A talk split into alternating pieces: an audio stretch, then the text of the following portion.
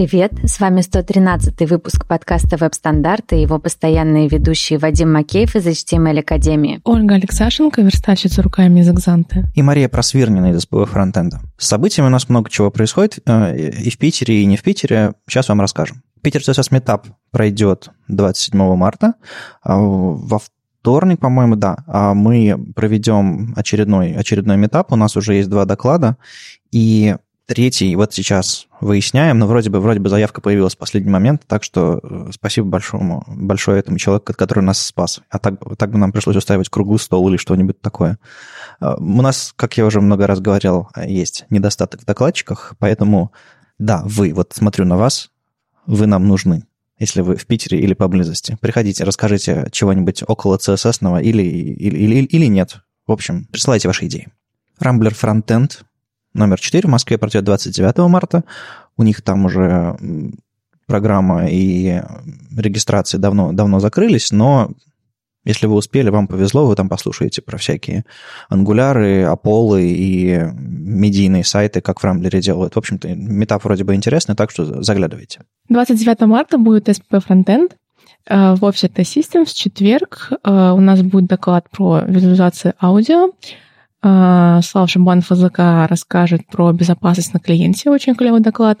И Сергей Попов расскажет про гриды. Мне кажется, я Славин доклад слышал на drinkup е предыдущем. Это была бета-версия. Это был light talk очень маленький, а теперь будет полноценный доклад. Это был довольно тяжелый light talk. А, ну, в смысле, там было очень много всяких потрохов. Я, я надеюсь, когда он расскажет полную версию на митапе, это будет интересно. Я уверен, что будет интересно. Front Day номер 7 в Челябинске мы уже рассказывали, но напоминаем, что пройдет 30 марта, это в пятницу. У ребят там два доклада про виртуальную реальность в вебе и как начать жить, чтобы потом, как начать проект, чтобы потом не пожалеть, как начать жить. Ну да, в общем, э, пара докладов, но регулярность, поэтому, ребята, молодцы, продолжайте. Харьков фронтенд метап номер 3 в Харькове. Пройдет 1 апреля, это не шутка. Приходите, ребята тоже э, начали, начали и продолжают регулярные метапы.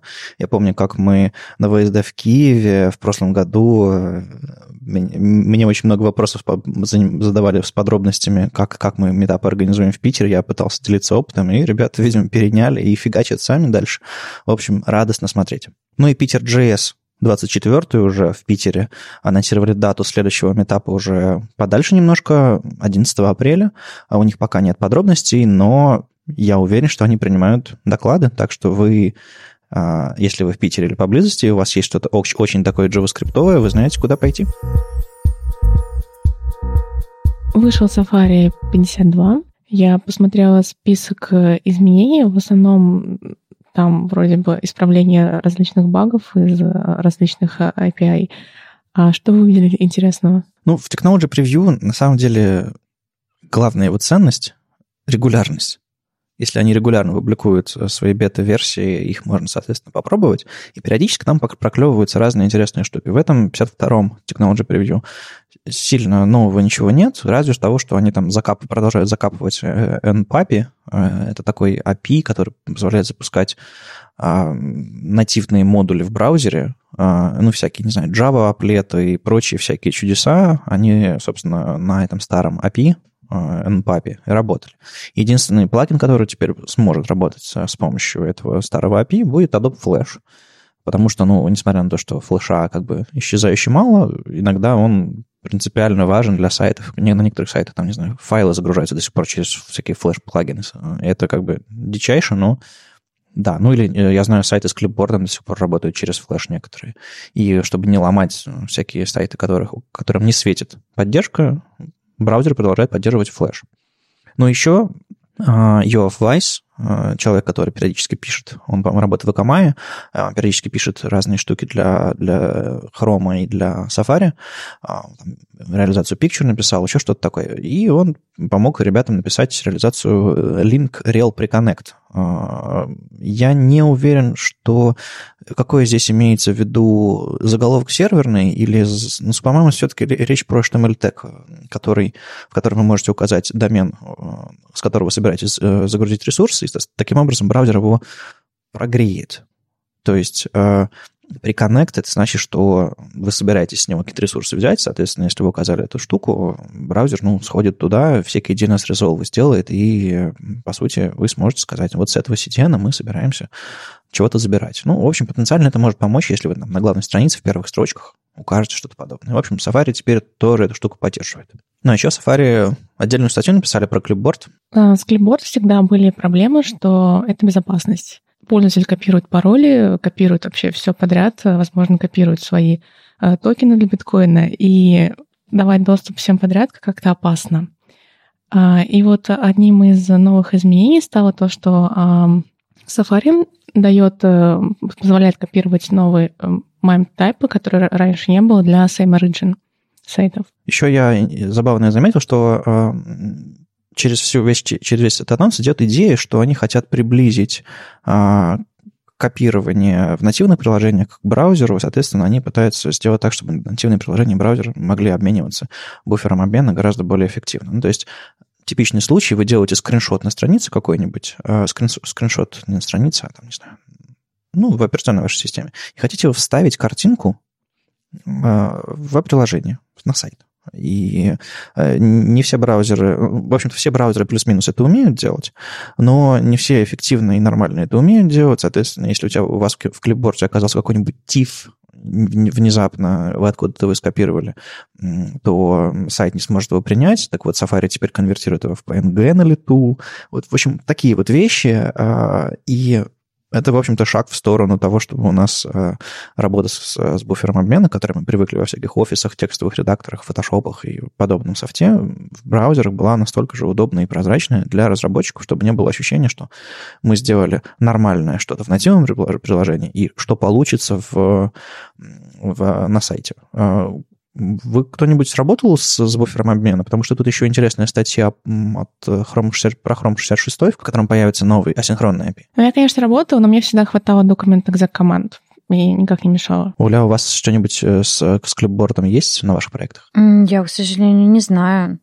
Возможно, там выделите ошибку и отправьте ее. Может быть, это тоже с клипбордом работает, хотя я не уверена. Ну, это скорее selection ну, API, да. Я, да. Же, я же не джессер, я не знаю. Окей, okay. ну, мне просто скорее интересно в том духе используются ли в интерфейсе подобные штуки. Но я, допустим, всегда очень рад, когда а, на сайтах фрагменты кода имеют кнопочку копии, я нажимаю эту кнопочку копии, и он попадает него в буфер обмена. Вместо того, чтобы, знаете... Ну, вы, я думаю, все, вы все пользуетесь браузерами, и у всех там мышкой пытаетесь выделить текст, выделяешь один фрагмент текста, выделяется другой фрагмент текста, а если это еще и ссылка, то его вообще невозможно выделить, потому что ты начинаешь тягать ссылку по всей странице. Ну, в общем, вот такая вот катавасия гораздо проще бы решалось, если бы кнопочки копия были в нужных местах, которые хочется скопировать. Кстати, да, я вот вспомнила, что я встречалась с такими интерфейсами, они меня дико раздражают, потому что они зачастую выделяют не какой-то отдельный э, элемент, а все, вот этот вот весь код, угу. и всегда делают, ну, сами автоселекшн. Это бесит. Я, может, хочу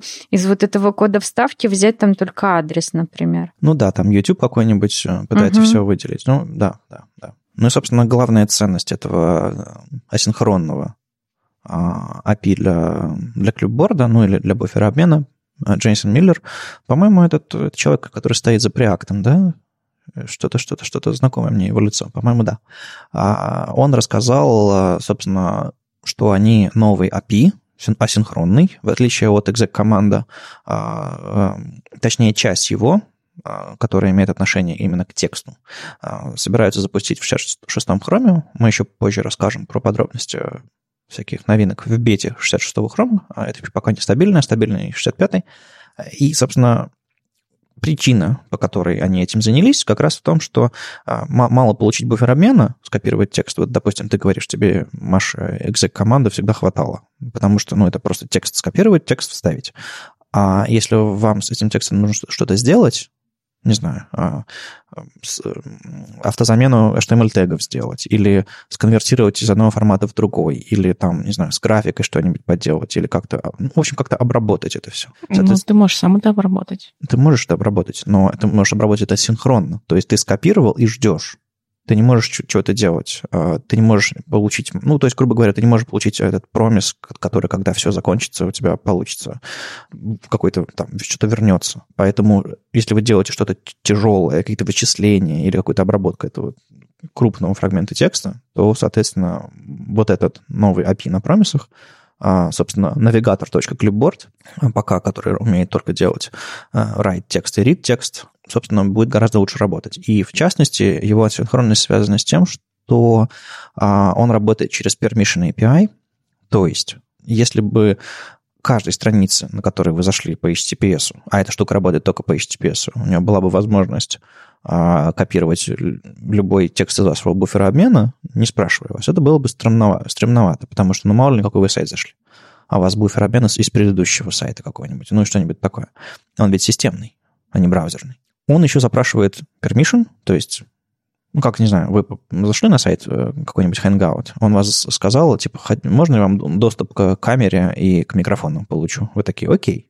То же самое, тот же самый диалог с Clipboard API а, появляется, когда вы пытаетесь воспользоваться этим новым API. И этот диалог тоже, ну, вы должны запросить эту штуку, и когда пользователь нажмет, понять, что его, что вы получили разрешение, и только тогда начать копировать и вставлять. Поэтому тут, тут асинхронность тоже важна, чтобы ничего там не блокировать, чтобы ничего, чтобы было понятно, в какой момент вы получали доступ к вашему API. Ну, то есть, грубо говоря, они просто осовременивают вот эти все подходы э, согласно новой э, вот этой промисовой асинхронной моде, и на это, на это приятно смотреть.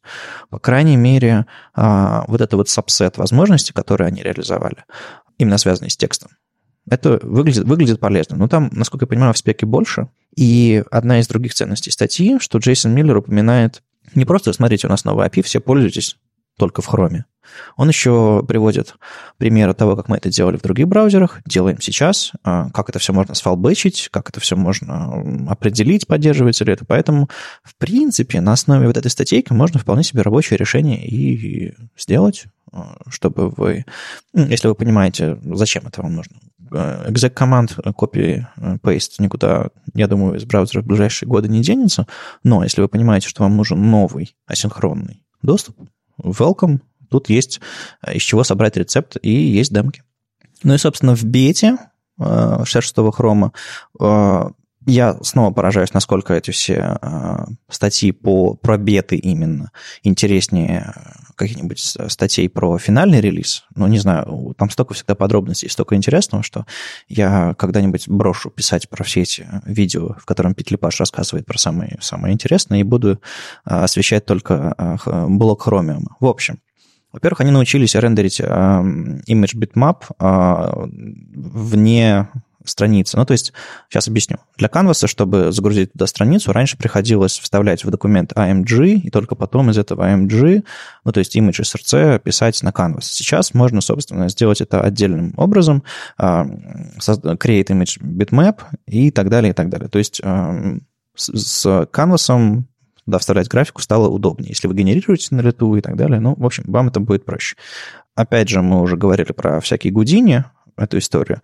А в 65-м хроме появилось, появился Paint API, то есть можно на канвасе рисовать в бэкграунде, условно.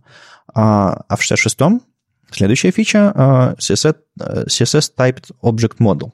То есть вы можете не просто заниматься дурацким конвертированием из строки в строку и из числа в строку, и чтобы общаться с CSS, вы можете использовать новый API, не там всякие, всякие сеты и геты делать, а какой-нибудь там opacity, например, э, не нужно парсить там из него какой-нибудь какой float э, и, и, и конвертировать строку обратно, чтобы присвоить или считать это значение.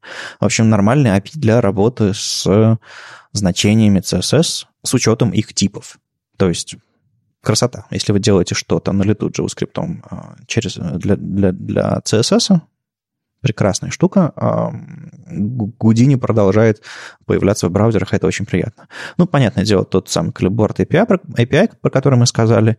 И, на самом деле, много чего интересного. В частности, calc, э, min и max функции а, заработали в медиавыражениях, согласно спеке. Это тоже приятная, приятная история. Э, опять же, надо понять, как это все можно применить. Мы в прошлом выпуске говорили как раз про то, что это в Firefox появилось. А тут, тут и Chrome подоспел. Видимо, не знаю, по-моему, то ли спека дошла до какого-то статуса рекомендации а, или какого-нибудь э, около того, или еще что-то поменялось, я не уверен, но в едином порыве Fox и Chrome решили внедрить всю эту историю. Приятно. Ну, еще из CSS интересного появилось, что а, знакомые нам CSS свойства по гридам, если вы ковырялись с гридами, grid gap, grid row gap и grid column gap а, отбрасывают префикс grid и становится gap, row gap и column gap. Вот это клево. А что происходит? Как и с бокс alignment для флексов и для гридов, а эта штука абстрагируется в отдельную, в отдельную общую а, тех, технологию, можно так сказать, для всех раскладочных спек. То есть column gap на самом деле уже есть в мультиколонках. А gap и row gap и column gap, ну, скорее всего, column gap и gap появятся для флексов тоже. То есть между флекс-элементами можно будет делать фиксированные отступы не с маржинами, а каким-то образом. И поэтому не придется гоняться за отступами слева-справа от ваших э, флексовых блоков. В общем, это будет довольно полезно. Звучит полезно, Оль? Неужели мы наконец-то до этого дожили? Прям я ждала. Вот. Старые свойства продолжат работать вроде бы вот эти grid gap, road gap и так далее, grid column gap как псевдонимы, но я думаю, можно будет пользоваться гэпами, роу-гэпами. Ну и какой-нибудь post-CSS плагин наверняка для этого уже написан две недели назад. Ну, типа того. Я как-то не соображал, что а, в мультиколонках тоже этот column gap, и теперь все три спеки вместе, единые способы задавать отступы, просто, просто кайф. Это очень-очень полезно выглядит. Ну, не очень понятно, на самом деле, как, э, как это фуллбэчить. Ну, ты просто будешь э, писать в своем CSS gap, row gap и column gap, а в зависимости от браузерной поддержки, который, на которую ты рассчитываешь в своем браузер-листе, например, в конфиге, в корне твоего проекта, э, автопрефиксер будет добавлять э, префиксные или не будет добавлять префиксные варианты. Типа того. Ну, а без, без префиксные, ну, то есть не во всех же есть префиксные варианты. Для флексов, например. Их как бы нет. Ну, да. И тут гэп у нас встретится с марджином. Ну, как бы не знаю, что будет. Ну, на самом деле, пост CSS может что сделать? Он может найти свойство gap в твоем CSS и после твоей э, группы вот этих свойств написать add supports gap, и там внутри написать margin с таким же размером гэпа, который он найдет до сих пор. Ну, то есть да, потенциально вариант. может. Да, так я что, забываю всегда про supports. Да, так что э, любители писать пост CSS плагины. Идея для стартапа. Э, попробуйте. Для бесплатного стартапа. Бесплатного стартапа. Ну, а какие еще open source стартапы? А, кстати, вы не видели пост CSS плагинов, которые люди пытались продавать? Это было бы смешно. Это было бы смешно. Ну, какой-нибудь, не знаю, мы сделали пост CSS плагин, который заставляет гриды работать в E9. Это было бы неплохо, я бы купил такой. Ну, и что-нибудь такое. Это, знаешь, э, проще купить Bootstrap а, нет, подожди, он же тоже бесплатный, да? Мне кажется, они будут продавать вот за такие деньги, что, будет, ну, что можно будет купить команду верстальщиков, которые знают Bootstrap. Сложно продавать код во фронтенде. Это же не enterprise, где у тебя все скрыто. Ну, а можно его так лицензировать, что ты можешь использовать его только на сайтах, которые оплатили лицензию, ну, у Бирмана уже удается продавать лайкли, вот эту э, штучку для соцкнопочек. Э, по сути, он не, не охотится за людьми, которые используют лайкли на своих сайтах э, бесплатно, а он э, только, видимо, крупные сайты, он может к ним прийти и сказать юридическое отдел, что типа ай-яй-яй. Ну, то есть э, такое, на доверии работает. Может, в принципе, потенциально. Я не удивлюсь, если какой-нибудь э, код может использоваться, ну, хороший, простой фронтендерский код может использоваться по платной модели. Если вы знаете такое, наши дорогие слушатели, пожалуйста, расскажите. А, было бы интересно. Ну, кроме, знаете, тем для WordPress каких-нибудь, которые там продаются, там шаблоны. А, если вы знаете что-то подобное, я с, с огромным интересом послушаю. Надо научиться монетизировать open source, мне кажется. Зачем? Чтобы у людей были мотивы работать в open source. Ну, подожди, подожди. Open source, он на то и open, что он как бы не монетизирован нет? Вот э, здесь снова очень сильно не хватает Леши Симоненко. Без Леши нам придется разговаривать о более скучных темах, например, о дизайнерских. Внезапно у нас тут всегда был фронтенд, фронтенд, JS, вот это вот все, и тут внезапно про дизайн. Антон Ловчиков э, написал статью об, э, внимание, оптическом выравнивании компонентов сайта. Я бы назвал это оптической компенсацией. Ну да, да, так будет точнее. а, статья, потому что на английском, и я так вот на лету не очень хорошо перевожу. В общем, это а, на самом деле статья, которая у любого верстальщика может вызвать а, взрыв задней части тела, потому что она даже она про пиксель перфект на стероидах.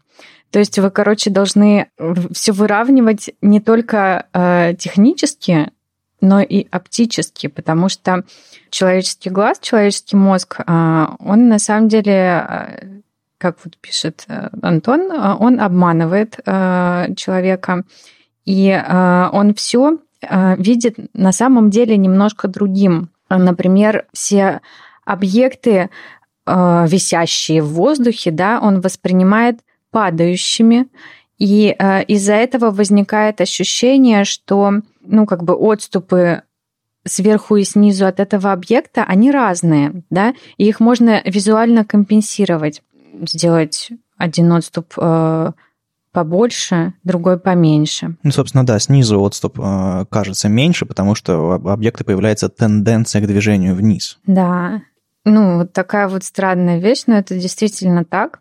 И я тоже много раз обращала внимание, а, что иногда приходит, ну, там, допустим, заказчик и говорит, слушай, что тут неровненько. Ты ему показываешь э, измерения, что они абсолютно одинаковые. Ну, понятно, почему ему кажется, что неровненько.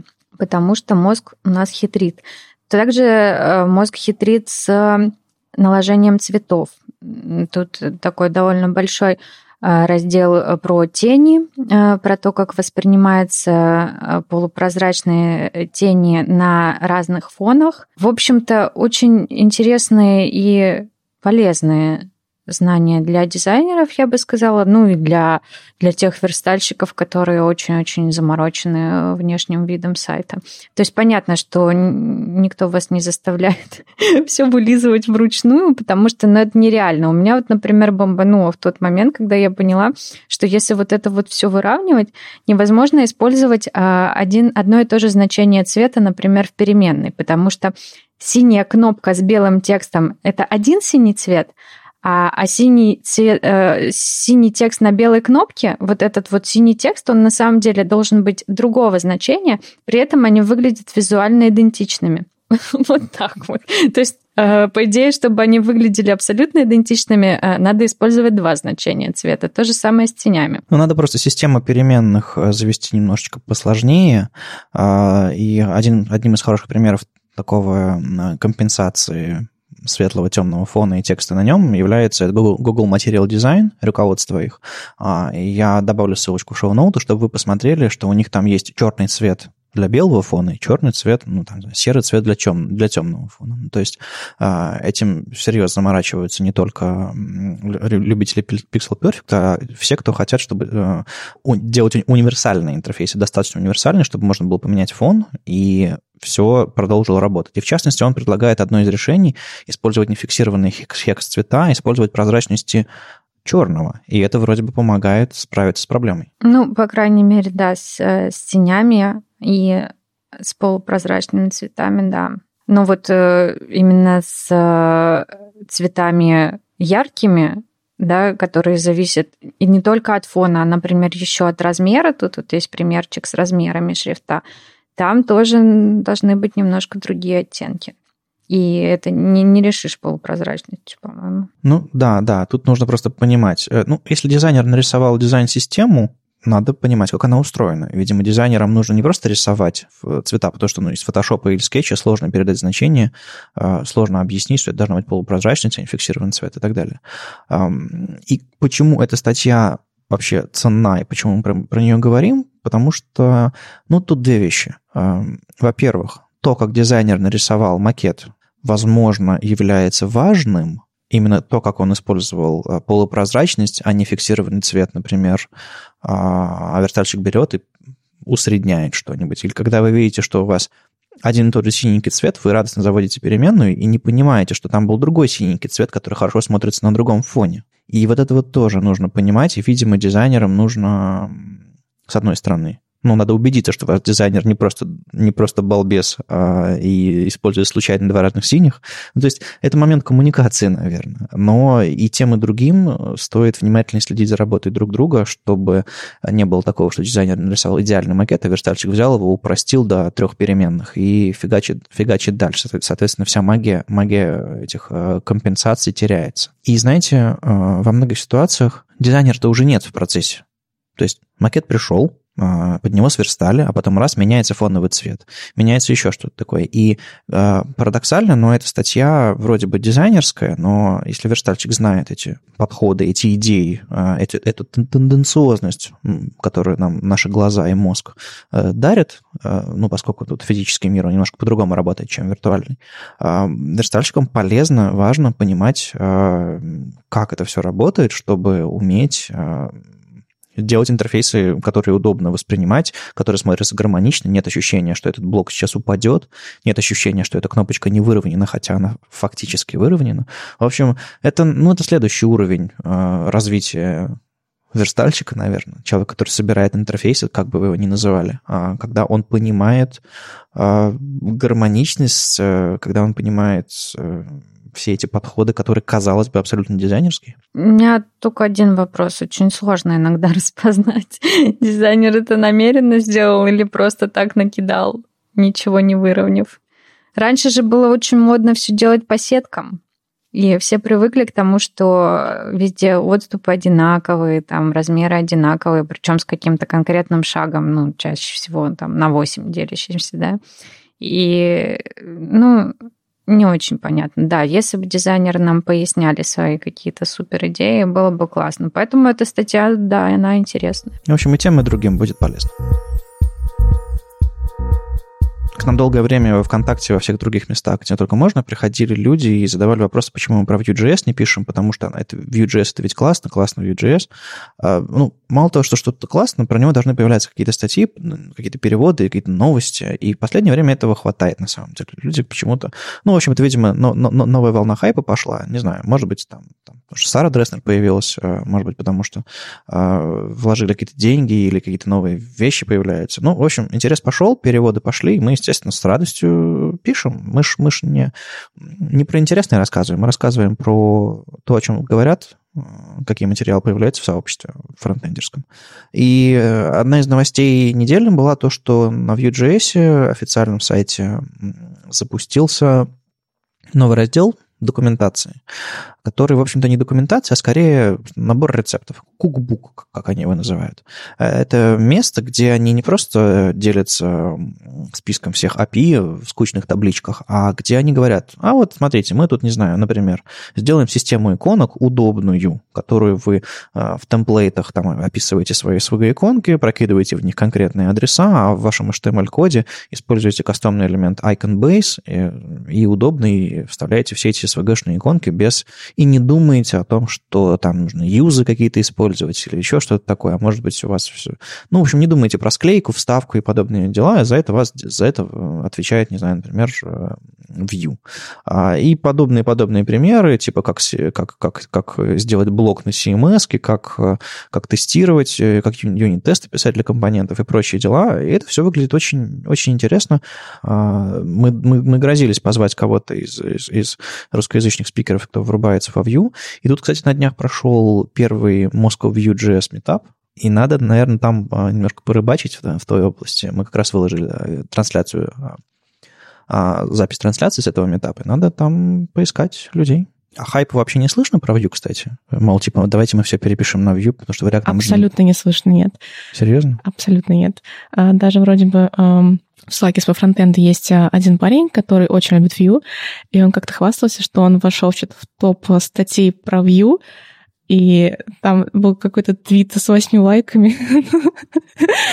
Что-то что-то вроде того. В общем, хайпа нет, я бы не сказала. Ну, ну ладно, ладно. Я почему, э, не то чтобы за хайп, и за, за что-то, я... Э, мне нравится, когда существуют альтернативные решения. Мне нравится, когда люди не просто упарываются чем-то одним, и, соответственно, заменяют весь веб-стек э, одним фреймворком, а есть альтернативы, они друг на друга влияют, они конкурируют, они улучшают друг друга. Ну, в общем, свободный рынок. Нет, это круто. Они идут в сторону популяризации, да, молодцы. А несколько лет назад у них была проблема, что э, там везде был китайский, и когда ты хочешь э, какой-то инструмент, который уже написан для Vue, э, что-то найти, ты наталкиваешься на китайскую документацию. И сейчас они явно все это решают. По-моему, сейчас у них все стало вообще отлично уже на английском тот же самый Cookbook. Молодцы, да. Ну, и сейчас мы все втроем посмотрели на, на вас, люди, которые пишут ритме кириллицей, комиты кириллицы к своим open source проектам, а потом удивляются, почему... Ну да, ну вы поняли, короче, да? Как для вас выглядит китайский, так для людей выглядит кириллица. Вот вы хоть раз видели надпись на греческом языке? Вот, вот примерно так выглядит кириллица. Ну ладно, не совсем как китайский, то есть там буковки, слова еще читаются, но, но вы совершенно не понимаете, что там написано, и форма букв даже другая. То есть это, это дико. А, ничего не имею против кириллицы. Я кириллица, кириллица. Я, я, у меня наверняка футболка есть э, с надписью кириллица вперед. Но если мы говорим по, про open source и про, про сообщество, и про фронтенд, тут надо, надо все-таки прилагать усилия, чтобы а, у вас были шансы. Ладно, Хватит э, продавать латиницу. Давайте посмотрим, что у нас дальше про JS. А, про JS у меня небольшой есть минутка рекламы. Да нет, на самом деле, э, во-первых, у нас тут есть очень нетипичная вакансия э, в HTML Академии, и это не просто э, попытка продать вам вакансию, а просто потому, что она, мне кажется, довольно интересной. Э, это автор интенсивных курсов по JavaScript. То есть человек вроде бы умудренный годами. Тут, тут, тут есть запрос в вакансии опыт работы от 7 лет, который глубоко знает JS и а, живет в Питере или там, не знаю, готов переехать, не знаю, а, и хочет получать 140 штук белыми а, на руки, или как это называется? Как, как это называется? Так белыми или на руки? Белыми на руки, я не знаю. Короче, чистая, чистая хорошая зарплата с налогами и бухгалтерией, все хорошо. А, который готов, собственно, а, текущие курсы, интенсивы э, развивать и эм, создавать новые, проводить лекции и все остальное. Мне кажется, если вы немножечко устали от ежедневной какой-нибудь рутины по созданию проектов, если вы э, сменили 2-3 работы и понимаете, что как бы везде одна и та же фигня, может быть, э, вам понравится у нас, если вы хотите заниматься если вы хотите перейти с, с позиции левого нападающего на позицию тренера, или, или, меня плохо с, с футбольными метафорами, потому что я не знаю, что такое футбол, а, но, надеюсь, суть вы уловили. В какой-то момент можно заняться тем, что вы передаете свои знания другим. И здесь, конечно же, будет ссылка на, на доклад Мохова и Симоненко про а, «Старикам здесь не место». Ну и раз уж пошла такая пьянка, а, кроме этой вакансии у нас запустился последний а, курс в рамках основ JavaScript, а, JavaScript в браузере, и, соответственно, на этом мы закрыли базовые а, курсы вот этого самого основы JavaScript, и самый первый из них, именно знакомство с JavaScript, стал бесплатным. Я слышал от многих людей, что наши бесплатные курсы по HTML многим позволяют понять вообще, веб-технология это их или не их, и там по CSS тоже, ну, то есть просто прийти попробовать. У вас какие-нибудь э, истории знакомые есть у людей, которые там заходили, попробовали, что такое HTML, не знаю, с криком убегали или, наоборот, заинтересовывались? У меня двое знакомых, э, да, проходили курсы по базовому HTML, и им это очень нравилось. Единственное, что у меня возникло впечатление, что они после этих курсов все равно не очень способны сделать что-то связанное. То есть они научились, как работают теги, там могут покрасить ссылочку в своем дайре, но эм, это не про верстку в целом. Ну, понятно, что это первые, это, не знаю, ногой воду попробовать. Это вот не более того, а чтобы плавать баттерфляем, это совсем друг, другой уровень. А, поэтому... У тебя сегодня спортивная метафора. У нас были уже метафоры про еду, а сегодня спортивные. Ну, нет. Мы пока недостаточно голодны, чтобы говорить про колбасу. Привет, Женя. А, а сегодня мы говорим про спорт, видимо. Я веду к тому, что вот эти вот э, бесплатные курсы именно по HTML людям э, помогают понять вообще, как веб-технологии выглядят, в, готовы ли они а, засунуть в свою голову вот, вот абстракцию подобную, типа теги, стили, что они друг другу применяются, это какой-то там альтернативный виртуальный язык, который позволяет что-то рисовать на экране, вот это вот все, вот эту вот базовую штуку. Мне кажется, это очень полезная, полезная штука, и я рад, что они открыты бесплатно. И вот в рамках вот этого всего, если вы уже научились красить теги и более-менее делать, то, собственно, знакомство с JavaScript, самый-самый простой, самый первый курс из этой серии, который мы только что закончили, он тоже бесплатный, поэтому если вы хотите понять, что такое программирование, или хотите потрогать, как это выглядит, после того, как вы научились красить ссылочки, мне кажется, это тоже может стать для кого-то хорошим первым шагом. Ну, то есть рекомендую, потому что сейчас э, очень активно внутри компании а, ребята занимаются этими курсами. А, мы тестируем на абсолютных новичках этих курсы. Это довольно, за этим довольно забавно наблюдать. Э, когда у тебя в голове уже там 10 лет лежит какие-то базовые концепции языка, и ты смотришь на людей, которые, типа, ну, знают, как работает русский язык, английский язык, а остальные языки для них это как бы ну, абстракции все эти. Абсолютно не существуют. И ты смотришь, как они воспринимают эти задания, и сразу возникает огромное количество правок, каких-то ошибок, которые мы допускаем, потому что у нас есть какая-то профессиональная деформация. Так что мы тестируем на, на живых людях а это все, а, и результат а вы сами оцените. Ну, на самом деле, я вот тоже проходила этот курс знакомства с JavaScript в начале JS-интенсива.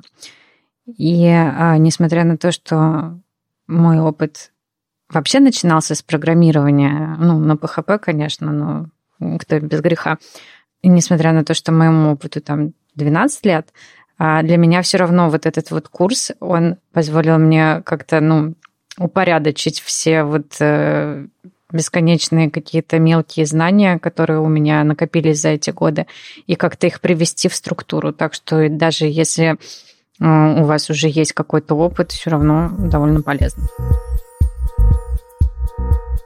Ну и в этом выпуске мы как-то вот коллективно приняли решение наконец поговорить э, об AMP.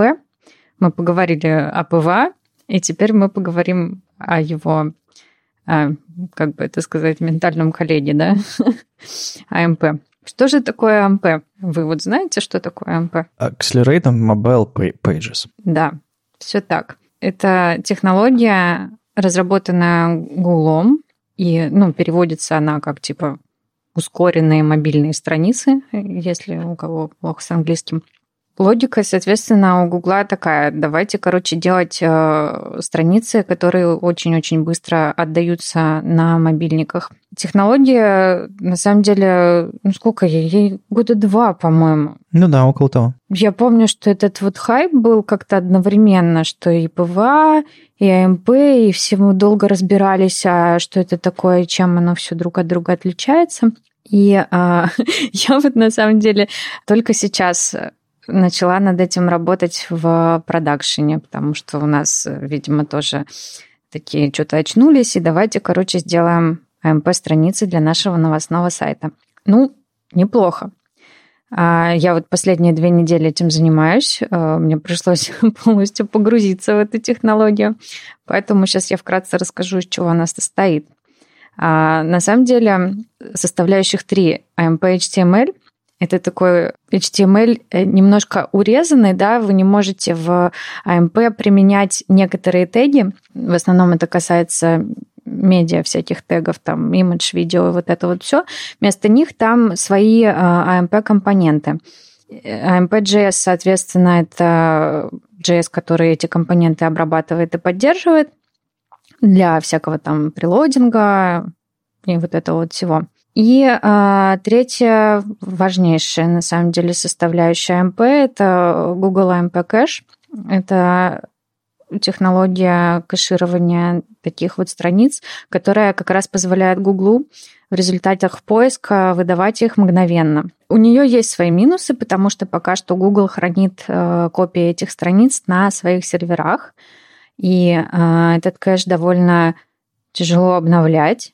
А, то есть эм, использовать э, технологию имеет смысл для каких-то довольно статических страниц, да, то есть это не для, не для веб-приложений, а для текстового контента скорее. И преимущество этой технологии в основном, конечно, в том, что э, Google, во-первых, э, сует такие статьи в карусельку в поиске. Ну, вы, наверное, натыкались, что наверху когда вы гуглите какую-нибудь новость, э, вы видите прямо такие превьюшки с сайтов, где есть э, ну, релевантная новость. Это, конечно, очень привлекательно ну, для продвижения. И, конечно, никто не знает точно, но вроде как э, Google э, выше котирует в выдаче сайты, у которых есть AMP-версии. Эта каруселька и является, э, в общем-то, первым местом в выдаче. Даже если бы они не ранжировали все остальные страницы, то эта каруселька, в общем-то, говорит, что вперед. Это самый первый результат, и он с картинками, его хочется потыкать, так что да, это выглядит очень привлекательно, конечно. Ну да,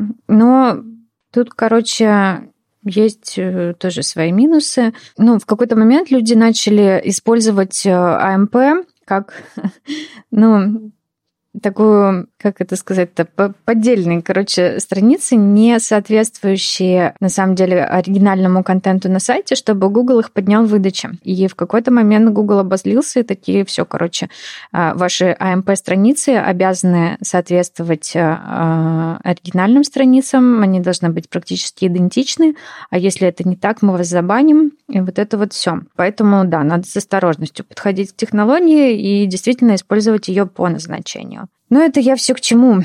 К тому, что на этой неделе э, вышла статья, написал ее Тим Кадлик под названием «Насколько АМП действительно быстрый».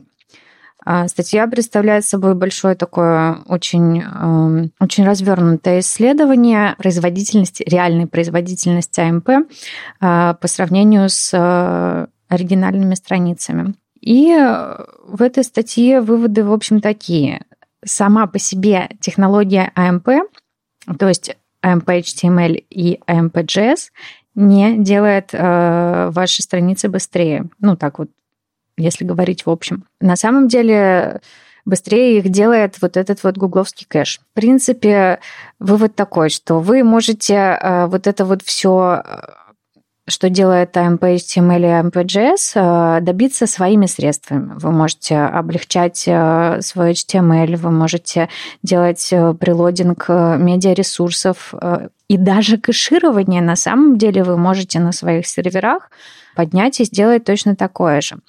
Ну, конечно, преимущество выдачи и вот этой вот карусельки без AMP пока не будет работать.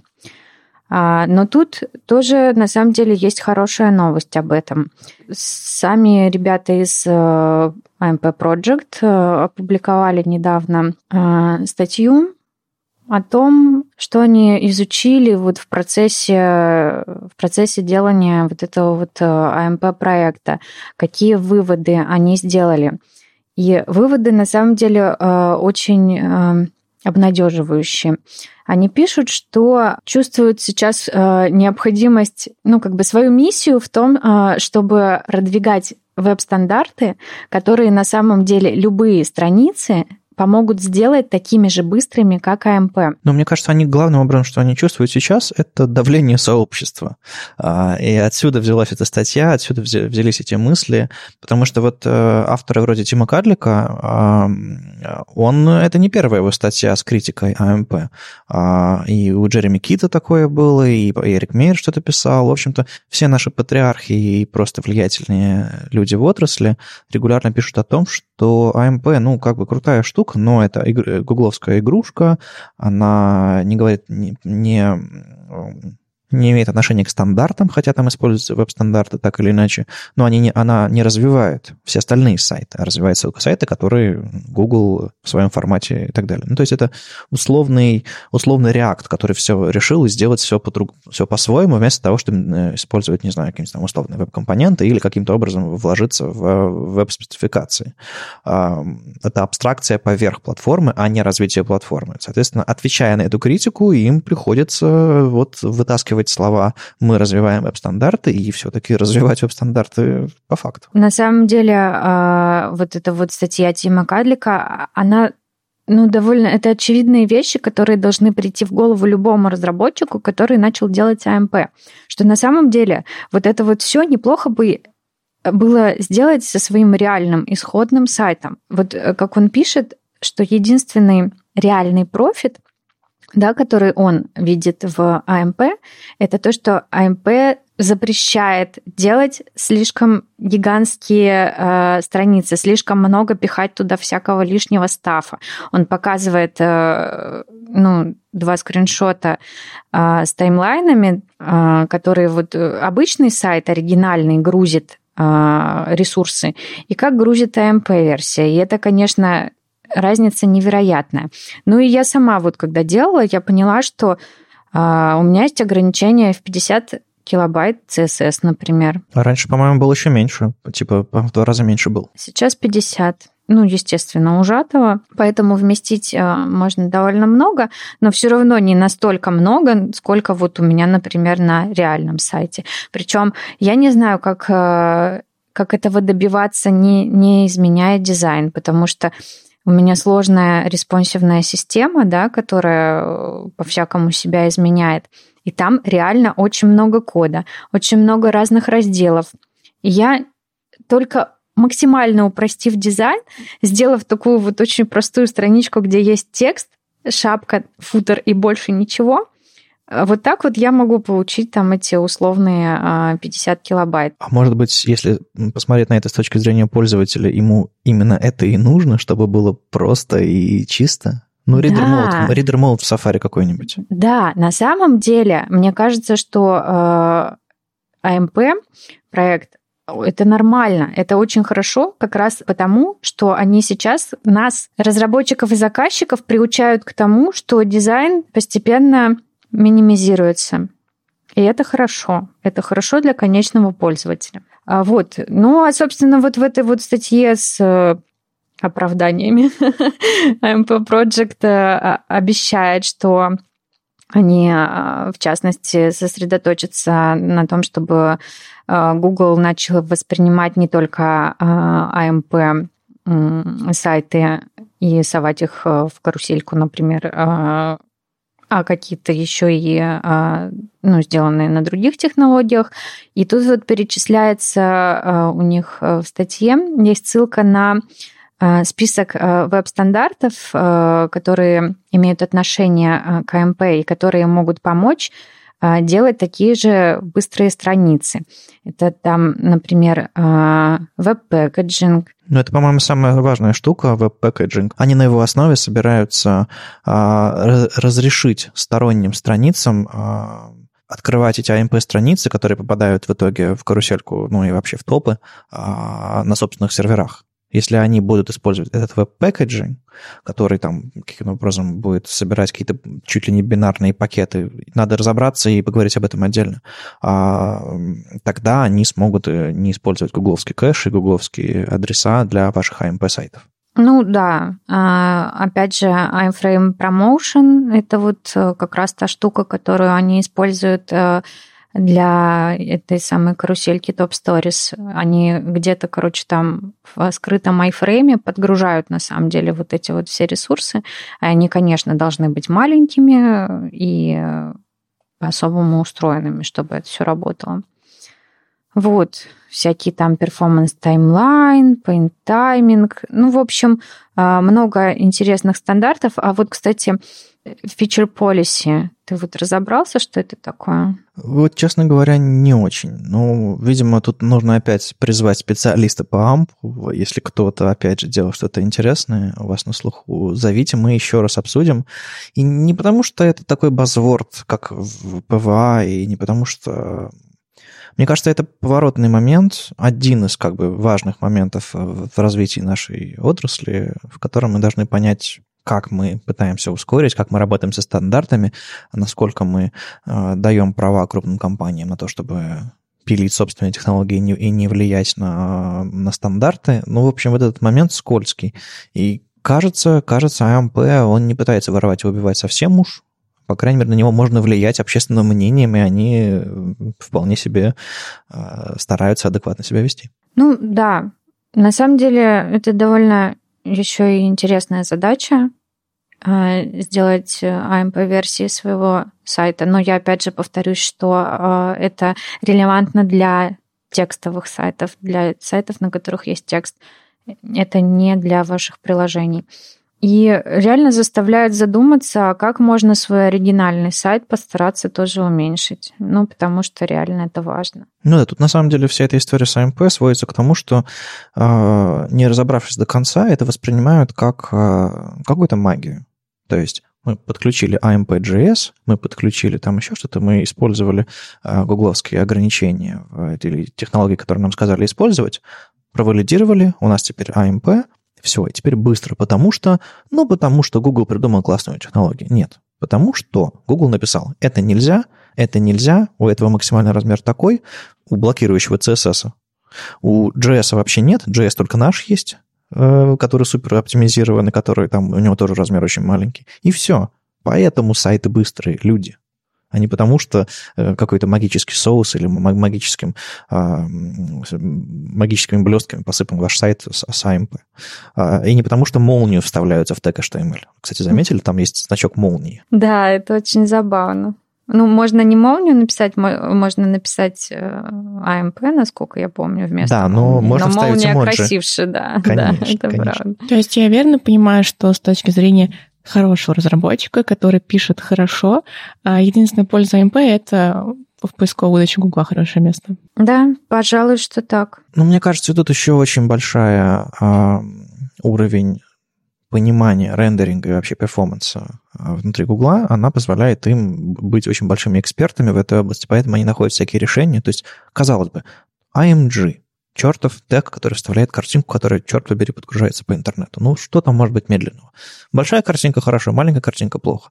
А, наоборот, неважно. А, они не разрешают использовать тег AMG. Они используют uh, AMP AMG и с помощью него подгружают эту картинку. Почему? Потому что они поняли, что если картинка будет подгружаться без размеров, будет рендеринг, перерендеринг происходить, картинка будет как-то по-другому подгружаться. Они сделали кастомный веб-компонент, который сделает это лучше, чем встроенный браузер AMG. И вот такие вот вещи поинженерив, э, по reverse-инженерив технологий, которые работают в браузере, они поняли, какие самые медленные, и заменили их на свои. И сказали, вот эти вещи не используйте, используйте наши, такие-то лимиты, такие-то правила. И заработало. А обычным разработчикам, ну, наверное, сложно будет такого же уровня research провести. Поэтому, наверное, все эти потроха AMP, они же в open source, а, их можно использовать на, на своем сайте, не будучи а, захощенным на сервера Google. Да, да, на самом деле можно использовать TMP-технологию, не а, публикуясь в Google Cache, но вот э, на самом деле не все быстрее. Я добавил мол, молнию и не стало быстро, да? Я вот э, пробовала, например, насовать в свою страницу кучу а, вот этих вот медиаэлементов, там какой-нибудь пост с Фейсбука, там а, одновременно какой-нибудь с Инстаграма, три картинки, ну еще что-нибудь, да, и это грузится очень медленно. Ну, то есть это само по себе не всегда дает прирост. Опять же, вот э, в статье Тима Кадлика как раз есть измерение, что не все работает быстрее само по себе. Не надо рассчитывать, что это магия. Понятное дело, что а, это все нужно тестировать, оптимизировать и так далее, но а, вот это вот HTML Lite, этот AMP HTML, который они предлагают использовать, это набор вполне адекватных ограничений, и не обязательно использовать э, там теги, нужно просто тестировать. Не, мне кажется, одна из самых больших проблем с перформансом современной, ну, кроме того, что э, монолитные бандлы для JS-приложений, это еще и фреймы, в которые встроены фреймы, в которые встроены фреймы, вот эти огромные рекламные истории, когда мы просто ну, вы отдаете на своем медийном или любом другом сайте кусок места под iframe, в котором загружается что попало, и мне кажется, вот такие вот вещи, а, абсолютно не оптимизированные под пользователя, оптимизированные под быстрый а, показ рекламы, они очень часто грузят максимально, максимально тяжелые вещи. Ну, конечно, веб-разработчики тоже ерунды всякую, всякую, всякую делают, но вот, вот подобные штуки запрещены внутри AMP, по-моему, там и фрейм э, не, не вставить, а, насколько я знаю. Да нет, там есть э, свой компонент для iframe. Более того, все вот эти вот вставку медиа он сам делает через iframe внутри iframe. Ну, вот да, но делает это максимально эффективно, без, без э, мегабайтов JavaScript. Ну, то есть, каким из этого можно сделать выводы? Ну, во-первых, АМП немножко прижучили, и они стали думать про стандарты в большей степени, чем да, они думали раньше. Это полезная история. И вы тоже понимаете, что вам не нужно... Если у вас нет эм, цели оказаться именно вот в гугловском кэше и в гугловских результатах, вы просто хотите показывать, а, что объективно помогает вашему сайту, вашему бизнесу, если вы хотите быстрее показываться а, для ваших пользователей, быть удобными и быстрыми, и хорошими, ну, просто пройдите по всем этим метрикам, а, пройдите по всем этим критериям, попадания вот в, в AMP и, и сделайте то же самое, ну или хотя бы близко к тому. Это все не магия. Просто нужно блокирующих ресурсов меньше загружать, нужно правильно там рендерить, правильно отдавать, пользоваться CDN, кэшами и всем остальным. Э, магии нет. Магия, магия когда, ты, когда вы в сумме на это все смотрите, кажется, открывается мгновенно. Но над этим, за этим всем лежит э, сложная, но интересная и полезная работа. С вами был 113 выпуск подкаста «Веб-стандарты» и его постоянные ведущие Вадим Макеев из HTML Академии. Ольга Алексашенко, верстальщица руками из «Экзанта». И Мария Просвернина из СПБ Фронтенд. На следующей неделе и JS Fest в Киеве, Код Фест в Новосибирске, что-то что всякое происходит.